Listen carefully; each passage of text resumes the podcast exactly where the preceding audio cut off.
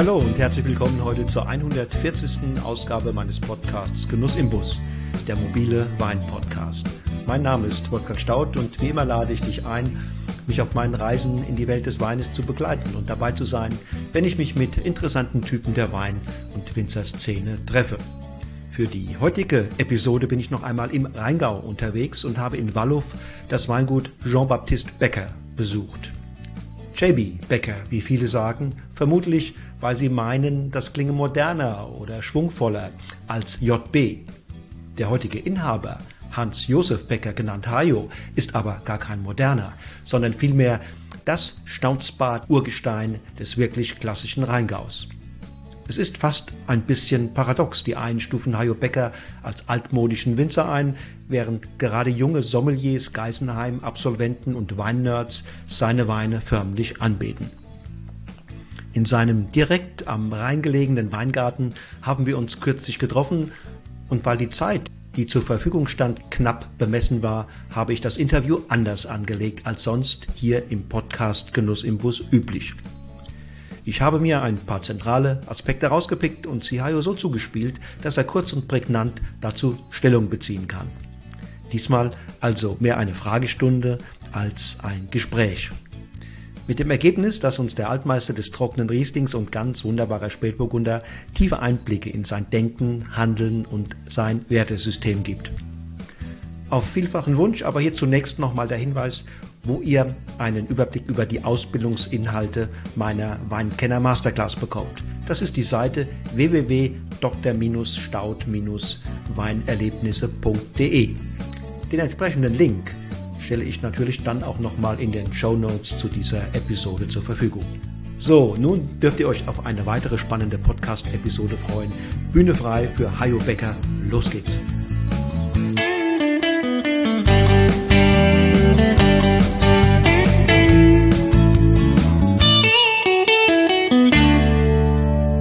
So, lieber Hajo, ich freue mich hier bei dir im Rheingau zu sein. Wir haben einen wunderschönen Tag. Äh, da sind die Surfer vor uns auf dem Rhein. Schön und herzlich willkommen im Podcast Genuss im Bus. Danke, Wolfgang, dass du hier bist. Ich finde es toll, hier nach Walluf zu kommen. Walluf ist ja eine ganz traditionsreiche Geschichte. Wir sind ja die älteste Wohnansiedlung des Rheingaus, sind außerdem die älteste weinbautreibende Gemeinde seit 700 79, 772 erstmals Wein als Ort erwähnt. Außerdem ist dieser Standort hier, wenn du hier raus auf den Rhein guckst, hochinteressant, weil hier gab es eine Furt durch den Rhein, die gibt es heute noch, da fahren die Schiffe langsam, wo früher die Römerstraße drüber ging, von Süden nach Norden. Und direkt hinter mir die Fahrradfähre, ist dieses Jahr 1003 Jahre alt. Das ist vor 1000 Jahren haben die Leute, vor über 1000 Jahren haben die Leute hier eine Kettenfähre eingerichtet, damit die Pferdefuhrwerke, die die Schiffe geschleppt haben von der Mündung hier rauf, die mussten wechseln, weil hier oben oberhalb vom Wallhof ein Sumpfgebiet war und dann die Mainmündung kam und Wallow war der Platz, wo dann eben entschieden wurde, hier wird eine Kettenfähre installiert, die die ganzen Gespanne rüberzieht. Und von da aus ging es dann weiter nach Worms rauf. So viel mal für die Geschichte. Ja, es ist jedenfalls ein richtig schöner Platz. Man ist total nah am, am Rhein. Äh, du hast im Alter von, habe ich recherchiert, von 26 Jahren hier im Weingut Verantwortung übernommen. Ist das richtig? Also 71 habe ich richtig von meinem Vater übernommen. Angefangen habe ich 1961 im Weingut des Grafen Elz in Eltville und im darauffolgenden Frühjahr habe ich das erste Mal trockene Rieslinge vom Fass probiert und da ist meine Idee entstanden, trockene Weine sind das Beste. Mein alter Lehrer, der Herr Neusack, sagt, Becker, du spinnst, unter 24 Gramm kann keiner einen Rheingau Riesling verkaufen. Er hat es leider nicht mehr erlebt, er ist zu früh gestorben, dass also auch hier trockene Rieslinge eine sehr große und gute Chance haben. In welchem Zustand war damals der deutsche Wein und speziell auch das Weingut Becker? Wir waren eines der höchst prämierten Weingüter überhaupt. Wir haben sogar vor dem Grafen Els 1969 oder 70 den ersten Bundesehrenpreis in Silber für die Gesamtleistung der Bundesrepublik bekommen. Els hat es ein Jahr später gekriegt, mein alter Näher Neusser, er war nicht so amüst, dass wir das vorhatten. Also wir waren schon sehr gut aufgestellt, auch mit unseren ganzen DLG-Prämierungen, alles, was wir gekriegt haben. Und das ist ein System, was ich dann, wie ich dran kam, grundlegend geändert habe, weil meine Weine waren in der Art, wie ich sie geliebt habe, nicht prämierungsfähig. Und es hat auch teilweise richtige Geschäftseinbußen beim Weihnachtsgeschäft gebracht. Wir hatten früher ein Weihnachtsgeschäft. Darüber haben wir über 35 Prozent unserer Ernte verkauft. Heute ist das Weihnachtsgeschäft gleich null. Das ist ganz wenig, ist überhaupt nicht der Rede wert. Und die ganzen Verkaufskanäle haben es also wahnsinnig geändert. Aber was ich da zwischen den Zeilen höre, der deutsche Wein war aus deiner persönlichen Sicht damals in einem Zustand. Entschuldigung, ich habe ich hab jetzt verkehrt geantwortet. Der deutsche Wein war in der Welt ein Süßwein, hm. in der Gastronomie, in der entstehenden Top-Gastronomie hat er keine wenig Bedeutung gehabt. Und als mein leider zu früh aus dem Leben gegangen, der Freund Erwan Matuschka, mhm. der hat sich ja darum gekümmert. Der hat äh, angefangen, Weinproben mit Essen zu machen. Der ist bis nach Paris in Gaststätten gefahren und gesagt, hier Leute, lasst mal einen deutschen Riesling gegen irgendwas mhm. probieren. Und ich weiß noch genau, wie er aus Paris zurückkam und gesagt, ah, mit dem Halbtrocken habe ich gewonnen. Ich habe gesagt, stellt mal einen Salat hin und holt mal einen französischen Wein, der zum Salat ging. Nichts funktionierte, aber der halbtrockene Rheingau Riesling, der hat toll funktioniert.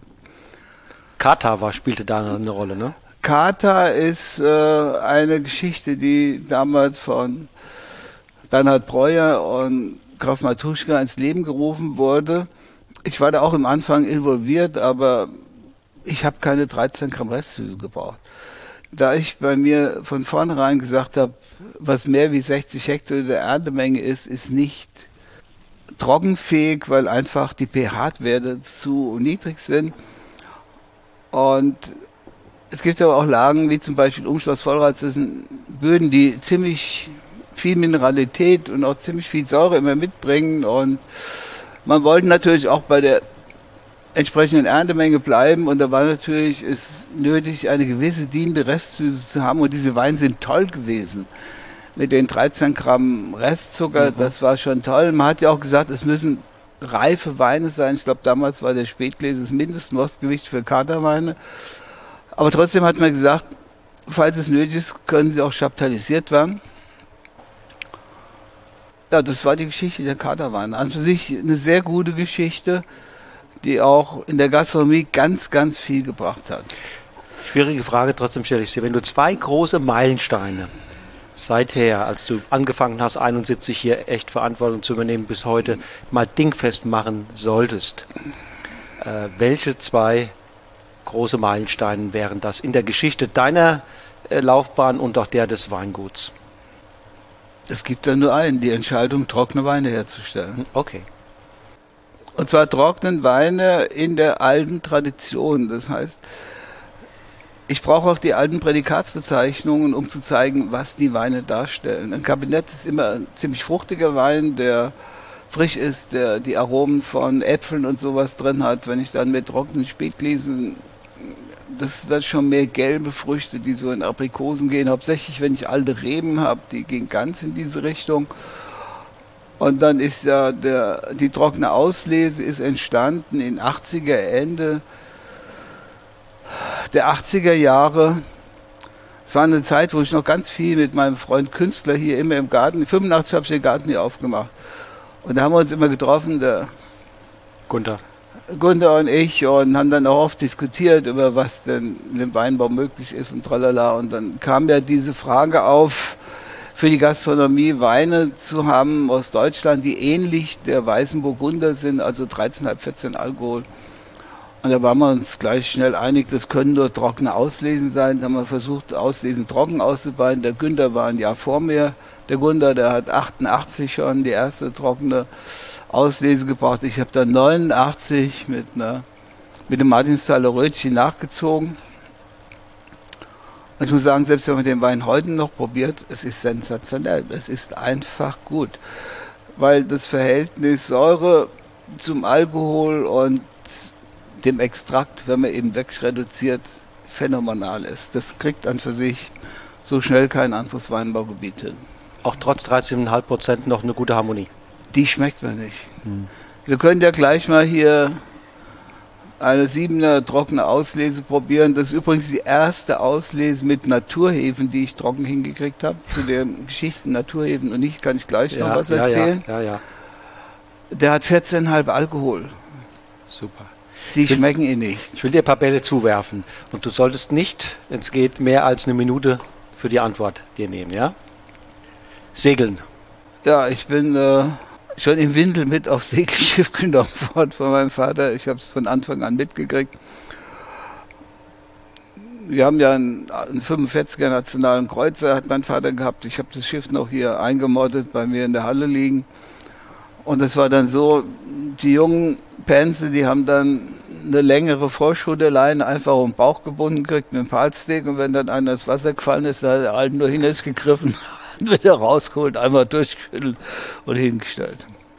Rheingau. Rheingau ist meine Heimat. Hier drüben im ersten Stock bin ich geboren, 1945. Und ich war noch nie länger als am Stück 28 Tage von diesem Stückchen Erde entfernt. Rheingau ist meine Heimat, Rheingau, dafür stehe ich. Und dafür kämpfe ich auch, dass er erhalten bleibt. In der alten Form. Geisenheim.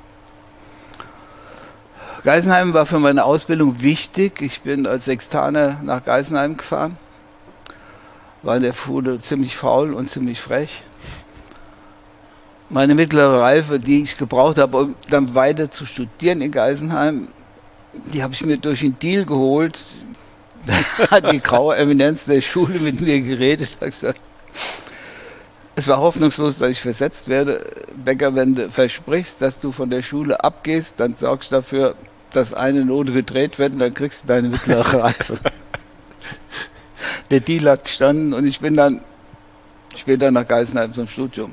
Dazwischen war ich dann beim Els und habe alte Reben. Alte Reben haben mich schon immer fasziniert, weil die Stöcke halt schon von sich aus ausstrahlen, dass da mehr Kraft ist. Sie sind reduziert, sie sind nicht so stressanfällig, aber nicht, weil die tiefer wurzeln. Das ist so, wenn die Rebe mit der Wurzel einem Bereich ist, wo sie ihr Futter findet, wurzelt sie nicht tiefer. Wir Menschen, wenn wir genug haben, arbeiten wir auch nicht mehr. Das ist eine alte Regel. Aber es ist halt eben, das Wurzelwerk ist sehr verzweigt und hat sehr viel Reservestoffe eingelagert und bringt deshalb auch sehr viel Extraktstoffe in die Weine rein. Wir können ja nachher mal so zwei Weine nebeneinander probieren, alte Rebe und normal. Da schmeckt man dann schon, dass es hier an der Seite fülliger ist, cremiger ist. Alte Keller und die besondere Flora, die dort herrscht. Ich gebe gerade meinen alten Keller auf. Ich habe eine komplett neue Idee. Ich will einen Tunnelkeller in den Weigenberg bauen, ähnlich wie der Franz Keller Senior damals in den, Tuni in den in Baden reingebaut hat. Ich weiß noch nicht, ob es funktioniert. Aber auf jeden Fall die Idee besteht, weil dieser Keller hier das waren ja mal kleine Keller, die so um 1700 gebaut sind. Dann hatten wir ganz viele Keller im Ort angemietet und mein Vater hat dann mit seinem Bruder 1960 diesen einen Keller gebaut und 65 den großen hinten dran gebaut. Und ich sage heute, scheiße, nicht nachgedacht. Wir sind im Hochwassergebiet. Die Keller sind nicht tief genug. Ich habe riesen Temperaturprobleme. Das schwankt riesig. Und jetzt zum sagen wir mal, im letzten Quartal meines Lebens habe ich mir überlegt, jetzt verwirkliche ich mal das, was die Zukunft hat und das will ich dann mit meiner Schwester zusammen als auch Zukunftsprojekt hier nochmal aufbauen. Naturvertrauen. Ich will es umbauen, in, von Naturvertrauen in Gottvertrauen. Ich lebe mit der Natur, ich bin ein sehr gläubiger Christ, und ich habe auch oft ganz gute Erfahrungen mit Gott gemacht. Ich bin zum Beispiel in den letzten vier Jahren viermal so verunglückt, in den letzten zehn Jahren viermal so verunglückt, dass ich jedes Mal hätte tot sein können. Und der liebe Gott hat anscheinend gesagt, lassen wir da, der hat ja noch was zu tun. hat noch was zu tun. Schön. Walkenberg. Walkenberg, der Name kommt von den Walkmühlen, die sie wahrscheinlich mal da unten am Bachlauf der Wallow waren. Die Wallow mit siebeneinhalb Kilometer, eine, neben der Wisper der größte Zustrom zum Rhein. Im Mittelalter waren hier 24 Mühlen. Walkenberg ist eine begnadete Lage, sehr gute Wasserführung. Der Walkenberg hatte früher Frostgefahr, solange keine Häuser im Tal standen, wie das noch Pferdeweiden und Viehweiden waren. Durch die Häuser, durch die Thermik der Häuser ist die Spätfrostgefahr so gut wie gebannt. Der Weinberg ist von der Bodenstruktur vielfältig. Es sind reine Lehmteile, es sind Lösslehmteile, mehr oder weniger mit Kiesel durchsetzt. Zum Beispiel der vorderste Teil Waldenberg hieß früher Steinritz, da ist ganz viel Kiesel drin. Mhm. Und der unterscheidet sich auch von der Fruchtigkeit der Mineralität von dem letzten Ernstwaldenberg oben, wo nur Lehm ist. Handlese. Handlese ist für mich einfach wichtig. Weniger, natürlich ist es hat mehr, mehr Geschichten. Einmal ist die Handlese wichtig, damit ich selektieren kann, damit ich gestaffelt lesen kann. Ich kann mit der Maschinenlese natürlich mit der Handlese vorgehen, eine negative Vorlese machen und dann ratter ich drüber und dann hab ich's. Aber hängen lassen kann ich mir Maschinen nicht. Aber was mindestens so wichtig ist, ist die Schädigung des Bodens durch diese schweren Lesemaschinen. Verdichtung. Mhm. Wenn ich sehe, was hier passiert, mhm. und dann kommen die jungen Winzer hier, ja, 1,80 Meter zahlen, ich habe übrigens nur 1,60 Meter maximal, mit ihren 120 PS-Schleppern, Wipscher und ja, können wir alles raus. Die denken nicht nach in 15 Jahren ist es verdichtet, soweit wie es Sipscha geht, mhm. und dann fängt die Rebe an zu kümmern, weil die einfach zu viel Druck kriegt. Und deshalb kommt für mich nicht in Frage. Ich weiß, dass Leute die Weine preiswert verkaufen wollen, die müssen es machen. Das ist sauteuer in der Handlese. Es kann sein, dass mich da eine Flasche, da habe ich zwei Euro Handlesekosten drauf liegen, aber da muss man halt versuchen, die Sache an Wand zu bringen. Die Leute finden, die begeistert sind und es mitmachen. Dichtpflanzung. Äh, Dichtpflanzung ist halt äh, schon ganz klar, wo viele Hände im Spiel sind, geht die Arbeit schnell. Viele Hände, schnelles Ende. So ein alter Spruch. Und wenn viele Weinstöcke da stehen, dann sind die nicht so belastet und dann kann ich auch mit weniger oder mit keinem Dünger auskommen. Das ist was, was mir, ach, jetzt komme ich leider Gottes nicht auf den Namen. Das war der alte Verwalter vom Steinberg. Der hat mir gesagt, Hajo, viele Stöcke brauchst du nicht zu düngen. Wenn du nicht viel erntest, dann musst du auch keinen Dünger werfen. Wenn du viel ernten willst, musst du natürlich Dünger werfen. Und da wir aufgestellt sind mit 48, 50 Hektoliter pro Hektar und ich habe ähm, auf einen Hektar ungefähr 6.500 bis 7.000 Stöcke stehen, ist das kein Problem. Also ich pflanze 1,60 auf einen Meter. Die Reben sind ganz tief gezogen, die Burgrebe ist bei 60 Zentimeter, dann mit einer hohen Laubwand drüber. Ich habe eine gute Eigenverschattung. 6000 Stöcke dann etwa? 6.500, 6.500, 7.000 Stöcke pro Hektar. Und ich habe mir jetzt ausgedacht, äh, ich habe einen Flug gesehen im Elsass, der die Begrünung unterfährt ich kann über ein Rohr gleichzeitig neues Saatmaterial einbringen und mhm. hinterher gleich wieder andrückt. Ich kann aber auch andere Schare drauf machen, die einfach nur unterfahren und hinten wieder andrücken. Und damit bin ich in der Lage, begrünte Zeilen zu belüften. Mhm. Das werde ich jetzt in acht Wochen oder vier Wochen hole ich mir den ersten Flug, um es zu testen hierher. Und wenn das funktioniert, ist es das altes Kolumbus, dann habe ich gar keine offenen Zeilen mehr, da habe ich nur noch begrünte Zeilen und der Unterstockbereich wird mit dem Flachschar bearbeitet. Sehr cool. Die ähm, Wilmes Schlauchpresse. Ist für mich ganz wichtig, weil ich hier einen Menschen habe, der dran steht, der genau auf das Lesegut zugestimmt mehr oder weniger Druck arbeitet. Und das ist für mich einfach das Nonplusultra. Das war die beste Erfindung, die je gemacht wurde von den Wilmes in 48, 49. Ich meine, ich habe ja als Kind die erste Schlauchpresse hier erlebt. Und ich glaube, es war auch die erste oder zweite Schlauchpresse überhaupt, die von Wilmes, die zu uns hier kam. Und Aber es gibt nicht mehr viele im Rheingau. Ich weiß es nicht. Also ich denke, Wilmes ist gut beraten, zumindest mal noch bis zur 1500 der Presse die Ersatzteile vorzustellen. Weltweit ist diese Presse noch eingesetzt. Mhm. Es gibt viele, die diese Presse schätzen und ich bedauere sehr, dass für die großen Pressen 2.3 keinen Schlauch mehr gibt. Ich werde die jetzt verschrotten müssen. Aber von dem System, ich lebe damit, wenn einer nach mir kommt, der sagt, ich brauche es nicht mehr und macht dieselben guten Weine, soll er es machen. Ich brauche es. Was ist genau das Besondere dieser Presse für, für euch? Das Besondere ist, dass ich kleine Mengen pressen kann, dass ich mit meinem Traubenannahmesystem wunderbar hinkomme. Es gibt ja viele Leute, die sagen, ich muss oben reinschütten und im nächsten Stock kälter ich dann und so weiter und so weiter. Der Gabelstapler mit dem Drehglanz ersetzt mir zwei Stockwerke. Ich lade ab, ich fahre mit dem Drehkranz an die Mühle und die Mühle steht einer dran und guckt. Das ist nicht, dass da eine Schnecke ist, die kontrolliert, das quetscht nämlich immer wieder alles an. Der zieht raus und der sieht auch, wenn da mal ein bisschen Scheiße drin liegt, was er nicht unbedingt will, der kann reingreifen, rausholen. Dann kommt das in 750 Liter runde Edelstahlböden.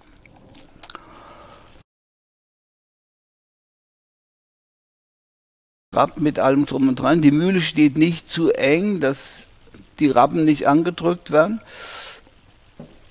Dann blase ich die Maische mit Kohlensäure auf, kommt eine Folie drüber, Gummi drumherum und dann geht es ab in Kühlcontainer. Ich lasse die ganzen Maichen Minimum zwölf Stunden im Kühlcontainer stehen. Früher standen die so da. Nur wie es so heiß, so warm geworden ist, habe ich dann durch einen Freund einen Überseekühlcontainer von der damals noch zu Oetker gehörten gekauft und der steht hier noch im Keller. Mittlerweile habe ich eine neue Kühlanlage, Kühlmaschine dran gesetzt, weil die alte kaputt war, aber da geht ungefähr eine Lesemenge rein pro Tag und ich will es nicht mehr missen. Drucktankvergärung. Jetzt springen wir zum Rotwein. Mhm. Diese Drucktankvergärung, die Druckentlastungsverfahren ist irgendwas in 20er Jahren von einem Franzosen ins Leben gerufen worden, begriet in Vergessenheit. In 48 hat der Dr. Klenk, damals Direktor von Weinsberg, Wiesbaden der Bub, Freund meines Vaters, das Verfahren wiederentdeckt und hat dann gesagt, Josef hier, das ist doch die Geschichte. Und mein Vater hat dann 52 zwei Drucktanks bestellt bei Domen die nicht vorne nur ein Loch hatten, die hatten noch oben ein Loch. Dann hatten wir eine alte Amos Abwehrmaschine. Da ging immer eine Bude rein, dann hat man eben gezogen, sie Rappen rausgeflogen, wieder zugemacht, kam die nächste Bude. Und mein Vater hat dann, wir haben damals mit Pferdefuhrwerk noch die ganzen Trauben und Maische reingeholt. Da dann draußen an Walgenberg eine Starkstromleitung legen lassen, um diese Abwehrmaschine die war dann auf dem Traubenwagen drauf, wurde dann von Bütte zu Bütte gehoben oder dann auf dem nächsten Wagen drauf. Dann ist das mit dem Deckel verschraubt, mit den Pferden hier in die Kellerei gezogen worden, neben den Tank. Ist mit Eimern reingekippt worden. Die Tanks durften ja nur zu zwei Drittel befüllt werden, das Steigraum ist, dann ist es zugemacht worden, dann fing es an zu gern. Aber wenn es fertig war, musste es auch mit Eimern wieder rausgeholt werden. Und das war eine Scheißarbeit. Ich habe das als junger Mann auch noch machen müssen. Und das hat mich auch motiviert zu gucken, dass man irgendeine Pumpmöglichkeit findet, die die Maische nicht kaputt macht, aber trotzdem, und es gab nichts. Bis ich dann mal in der Industrie eine Schlauchpumpe gesehen habe, die war von Holland, von Bredel. Und da war ich begeistert und da haben die mir aber schon mal gleich den Wind aus dem See genommen, wir haben keinen Getränken, echten Schlauch. Ein Jahr später im August bekam ich einen Anruf ja, wir haben jetzt doch so einen Schlauch entwickelt. Habe gesagt, Leute, sofort Testpumpe zusammenschrauben mit Getriebenmotor, dass ich es regeln kann. Da ist ein 60er Schlauch drin mit 80er Anschlüssen. Die wurde nach Kassel geliefert, da bin ich nach Kassel gefahren, habe die da abgeholt. Pondorf war die Vertretung damals, Bredel der Hersteller. Und habe die dann runtergeholt, aufgebaut. Die steht heute noch bei mir. Ich habe die Pumpe nie mehr aus der Hand gegeben. Es ist sensationell, weil durch diese Pumpe bin ich natürlich in der Lage, die Drucktanks vorher mit Wasser zu befüllen, abzudrücken mit Kohlensäure und dann habe ich keinerlei Sauerstoff mehr. Das heißt, ich brauche keinen Schwefel mehr zum Schutz gegen Essigsäure. Ich bär die hier ab mit einem alten Mörtel-Tankwagen, der aber nicht mehr draußen steht, der steht hier, der hat eine Abwehrmaschine drauf, den habe ich, ich glaube, 73 gekauft. Und da ist ein 4000 Liter Tank, genau das, was ich dann in einen 6000er reinkriege.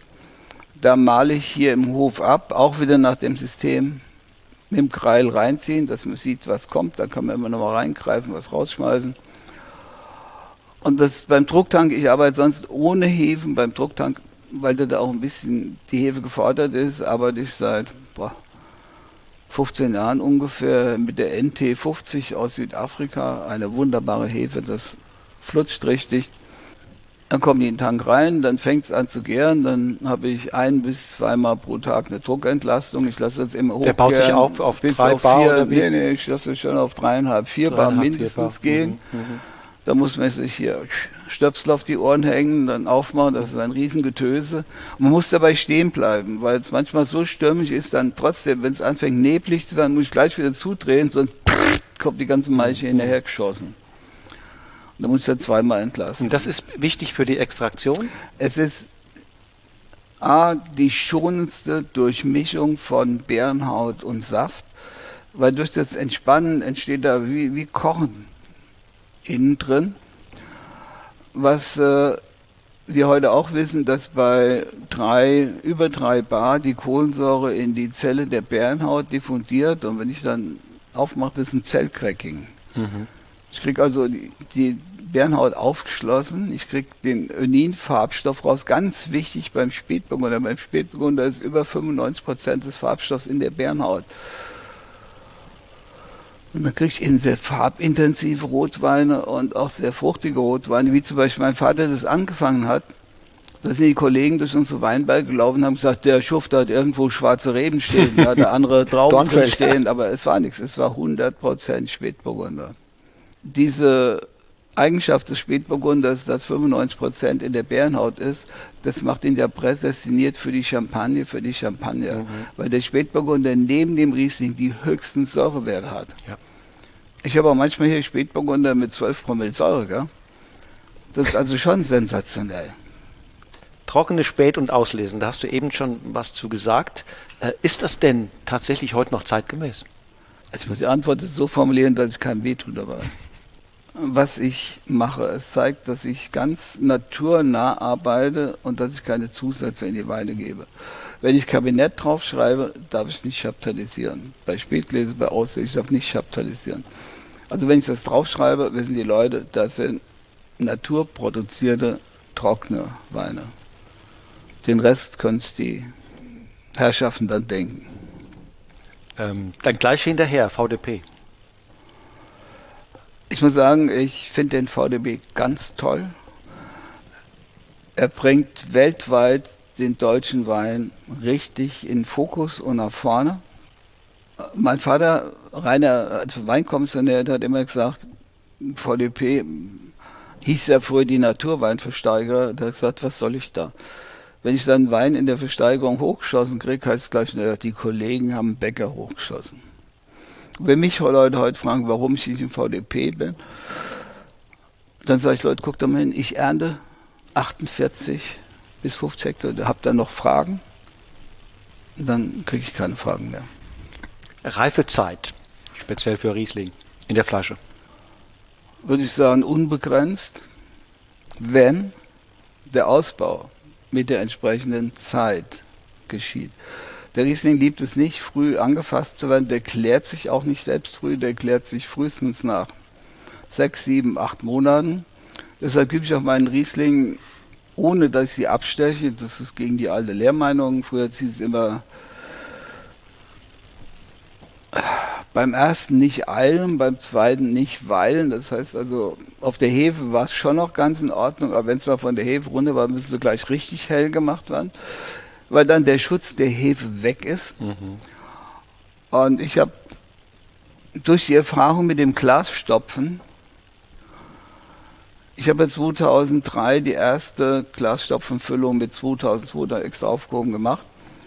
Und es war so sensationell, dass ich gesagt habe, ab 2003 will ich alles mit Glas füllen. Und dann hat die Firma mir mitgeteilt, ja, bis Ende August, Anfang September kriegt man die Menge Glasstoff nicht produziert. Es wird bestimmt Ende Oktober. Und dann stand ich vor der Frage, fülle ich nochmal mit Korken oder überlagere ich? Und da habe ich mich entschlossen es zu überlagern. Ich habe also dann die Weine länger auf der Hefe liegen lassen wie normal. Ich habe früher so Mai, Juni von der Hefe geholt. Dann habe ich die bis August mit der, mit der Hefe zusammengelassen, um sie frisch zu halten, habe sie dann abgestochen, füllfertig gemacht, weggelegt, habe geerntet. Und 2003 war der Jahrgang, der verschrien war, weil er so brandig war, so alkoholhaltig war. Und wie ich dann nachher meine Weine gefüllt hatte und dann, wenn die Kunden kamen, 2003, nee, wollen wir nicht probieren, schmeckt nicht. Und habe gesagt, probieren Sie mal den Wein. Ja, das ist ja kein absurd, das ist ein 2-3er. Und das war das lange Hefelager. Das hat diese Alkoholgeschichte so eingebunden und so eine Cremigkeit verliehen. Und habe gesagt, Becker, das machst du jetzt mit allen Weinen. Und seit der Zeit liegen meine Riesling elf Monate auf der vollen Hefe. Hat auch den großen Vorteil, wenn ich absteche, habe ich Wein, die sind schon so hell wie hier ein fertiger Wein. Ich muss ganz wenig filtrieren. Mhm. Ich mache eine grobe Kieselgurfiltration mit Spezial, nicht mit dem braunen, mit dem ganz einfachen Kieselgur. Und danach sind die Weine EK-fähig. Dann filtriere ich die EK, fülle sie über die Kerze in die Flasche und fertig. Die haben ganz wenig Strapaze, haben selbst nach dem langen Holzfasslager noch eine gewisse Perligkeit drin und sind eben ewig haltbar. Also ich will es nochmal in, in, meine, in meine Sprache übersetzen.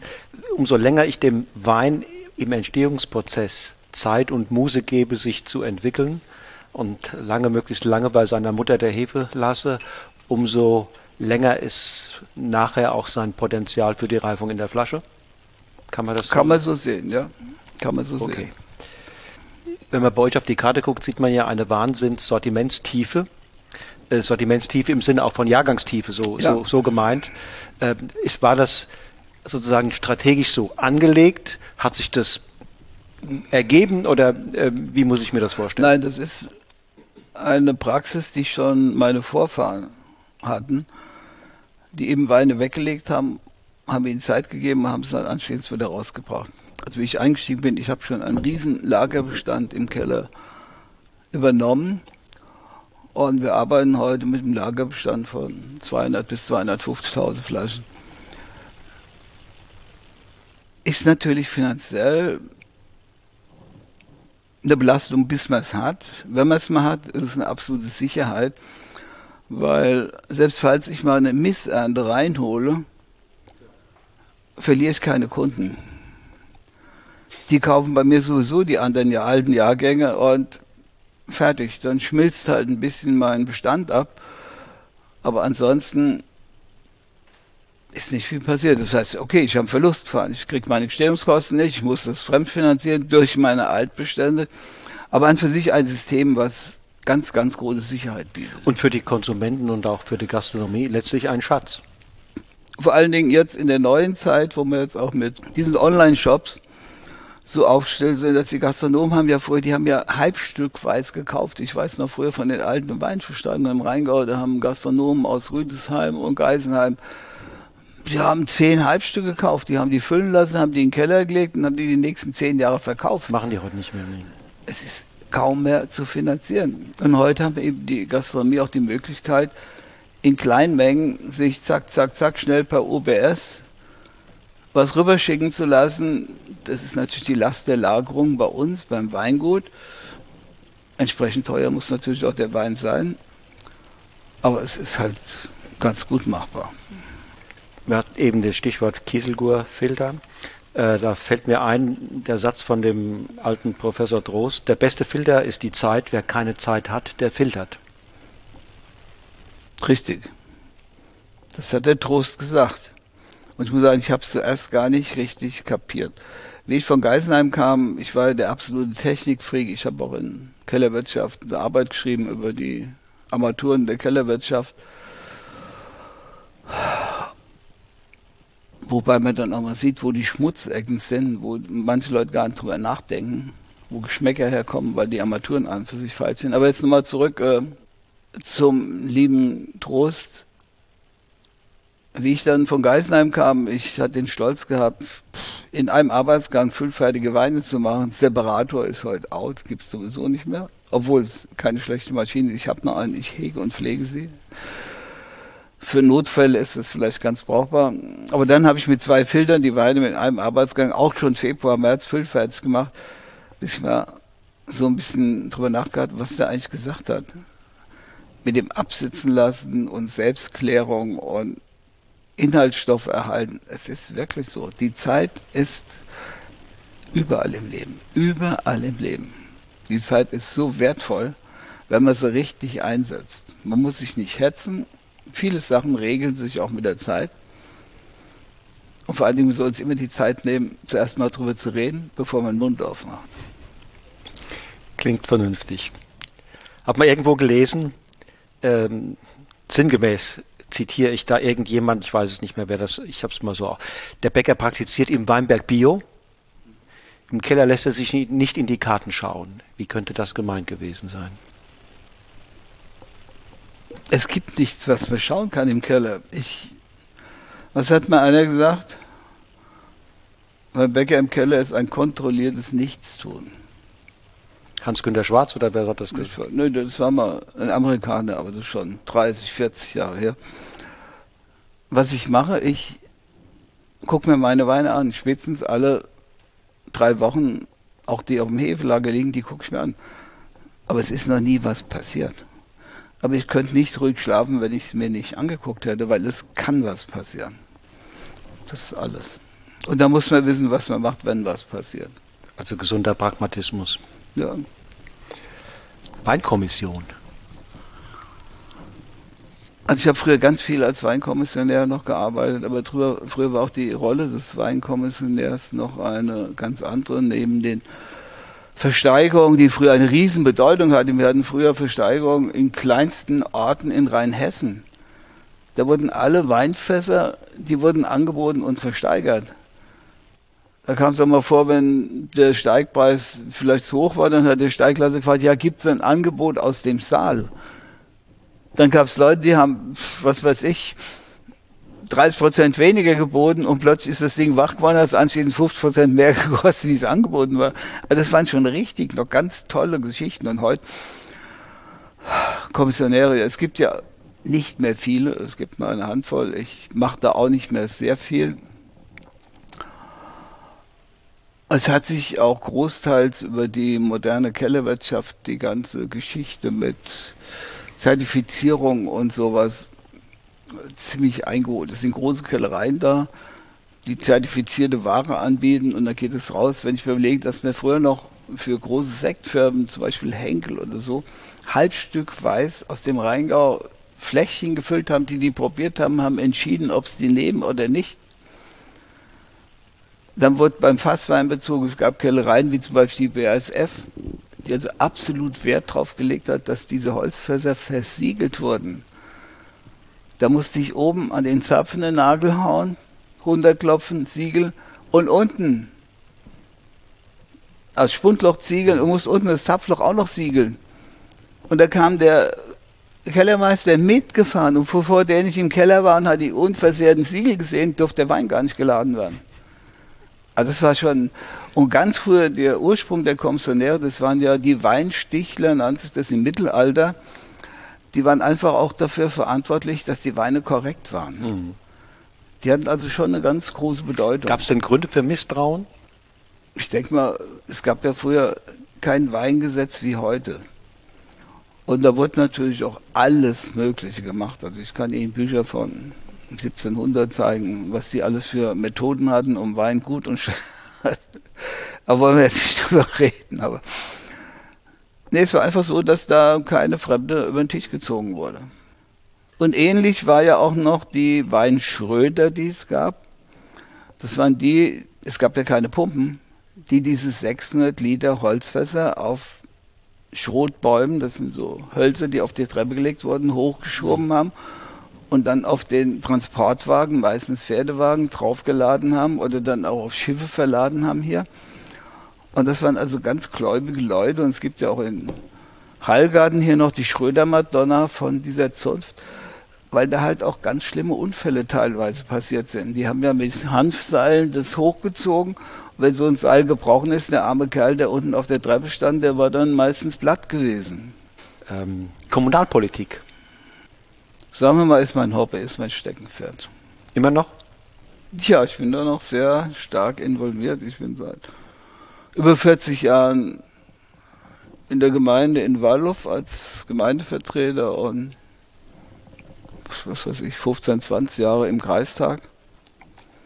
Da ich ja nicht mehr so der ganz Jüngste bin, hatte ich also die Ehre als der Älteste die letzte Kreistag, die vorletzte Kreistagssitzung zu eröffnen und auch die diesjährige, also jetzt letzte wieder. Noch in Wallow war ich dann mal, bei dem letzten Mal der Älteste. Es macht mir nach wie vor einen Riesenspaß, vor allen Dingen, wenn man die Erfahrung hat und weiß, wie Leute ticken, kann man natürlich schon auch mal Fehler aufzeigen. Und da ich jemand bin, der keine Leiche im Keller hat, kann ich auch ungeblümt über alles reden. Mir kann keiner. Und wenn ich die Wahrheit sage, sage ich die Wahrheit. Ich lüge nie, aber ich scheue mich auch nicht, selbst wenn es so entsetzlich für die ist, die ich dann bloßstelle. Ich sage es. Und das ist auch ganz gut so, dass man weiß, da ist noch einer, der hinguckt. Zuständig für bestimmte Ressorts innerhalb dann dieser. Also mein Hobby im Moment ist der Wolf. Ich habe mir vorgenommen, die breite Bevölkerung Deutschlands davon zu überzeugen, dass wir einen Wolf hier nicht brauchen, dass er auch wirklich nicht hier hingehört und vor allen Dingen, dass der Wolf gefährlich für den Menschen ist. Das habe ich mir jetzt zum Ziel gesetzt und ich habe jetzt gerade im Kreistag einen entsprechenden Antrag gestellt und da leider die Dringlichkeit von den Grünen und der SPD nicht so gesehen wurde, dauert es jetzt bis Ende Mai, bis es wieder im Kreistag kommt. Aber die Zeit habe ich nicht, weil ich einfach sage, es muss vorher was passieren. Ich suche mir jetzt einen Freundeskreis hier zusammen wie wir Vorschläge machen, Verhaltensmaßregeln, die man den Leuten, die in den Wald gehen, vielleicht an den Parkplätzen verteilt, wie sie sich verhalten sollen und dass sie aufmerksam sind, dass da nichts passiert. Weil ich will verhindern, dass wir wirklich die schmachvolle Ehre haben, dass bei uns im Rheingau-Taunus-Preis der erste Mensch zu Schaden kommt oder das erste Kind entführt wird. Wir haben hier die am höchsten steigende Wolfpopulation Hessens und haben den dichtesten Buchenwaldbestand. Bei uns können Sie wirklich Kilometer durch den Wald laufen, da ist rechts, links, da sind Sie im Wald, fertig. Da sehen Sie auch nichts mehr. Und da muss man eben gucken, dass man die Hunde an der Leine, die Kinder da, die Pilzsucher, dass sie auf jeden Fall Pfefferspray einstecken. Denn das reißt ja so Jungwölfe, wenn dann einer am Boden rumsammelt, da denkt, ach komm her, kenne ich doch gar nicht, mal dran, mal probieren. Und da ist ruckzuck was passiert. Nochmal zur Stilistik der Weine. Ähm, wie könnte man die Stilistik deiner Spätburgunder jemanden beschreiben, äh, der sie noch nicht kennt? Wenn der Burgund, Burgund kennt und die Weine aus dem Wollnee kennt, dann weiß er, wie meine Weine schmecken. Die werden ganz oft mit den Wollnee-Weinen verglichen. Ähm, beim, beim Riesling ist es mir zumindest aufgefallen, dass, dass diese Rieslinge, vor allen Dingen die trockenen Spätlese, auf mich wirken sehr extraktreich, dicht. Da würde ich sagen, da lässt sich schon ganz klar eine Stilistik erkennen. Es ist halt eben so, dass ich versuche, früher habe ich ja nur mit Sektgrundweinheben vergoren, weil die alles durchlassen, was von Terroir kommt. Die verfälschen nichts. Und heute, nachdem ich ja wieder mit meinen Naturhefen glücklich bin, zeigen die sowieso Terroir ganz deutlich. Und eben dadurch, dass ich nicht hohe Erntemengen fahre, ist es halt alles dicht. Und diese Weine, die können auch ein bisschen erzählen. Wenn sie die so einen Abend lang trinken, die verändern sich auch noch ein bisschen. Und Wie unterscheidet sich denn Walkenberg und Oberberg und, und Bildstock? Also Walkenberg ist äh, sehr voluminös, ist völlig, braucht ganz lange Zeit, bis die Aromen wirklich kommen. Bildstock ist ein leichter, ist ein kiesiger Boden, ähnlich wie der Sonnenberg, wo ich liege, ganz oben im Ursonnenberg. Das sind sehr fruchtige Weine, die auch an weißen Flieder, Jasmin oder sowas erinnern. Der Oberberg ist richtig tiefgründig, ganz viel Extrakt. Der hat so den Flintstone-Charakter, so Feuerstein-Ton teilweise drin und braucht auch lange, bis er kommt. Ich habe auch schon Oberberg gefüllt, da wusste ich, die nächsten zwei Jahre kauft den kein Mensch und anschließend sind es die großen Geschichten. Man muss auch ein bisschen seine Weine kennen und Vertrauen drin haben. Das können natürlich ganz junge Leute nicht haben. Und ich ärgere mich auch manchmal auf der Prüfstelle, dass die wegen irgendwelchen, weil es nicht modern genug ist, dann Weine ablehnen. Ich habe schon Weine siebenmal anstellen müssen, bis sie durch waren. Und anschließend waren es die richtigen Kracher im Verkauf wenn man die dann auch mal so Leuten nach zehn Jahren zu probieren gegeben hat, dann war es denen schon peinlich, dass sie sie vorher mal abgelehnt hatten. Wann geht's wieder los hier? 1. April, denke ich, geht der Weingarten wieder los. Die sind herzlich eingeladen. Weil das ist einfach so ein schönes Plätzchen hier. Ne? Das, ich sehe ja die ganze Zeit, ich muss ja eher Richtung Interviewpartner gucken, ja, aber ja. ich sehe den Hintergrund und das ist beeindruckend. Hajo, ich danke dir sehr. Danke. So, ihr Lieben, das war die Podcast-Episode mit dem Altmeister des Rheingauer Weinbaus mit Hajo Becker aus Walhof.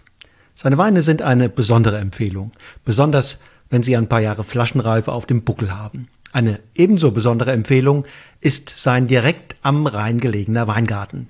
Er lädt zu einem gemütlichen Picknick bei einem guten Glas Wein ein. Denn angelehnt an die gute alte Biergartentradition könnt ihr euren Picknickkorb selbst mitbringen und eure Köstlichkeiten bei einem Glas Bäckerwein genießen. Die Saison 2023 startet demnächst.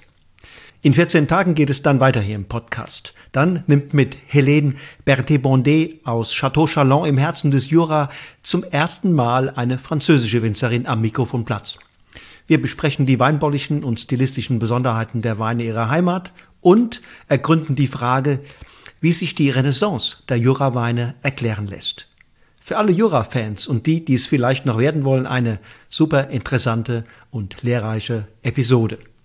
Ich jedenfalls freue mich, wenn ihr am 14. April wieder einschaltet und dabei seid, wenn dann die 141. Ausgabe von Genuss im Bus an den Start geht.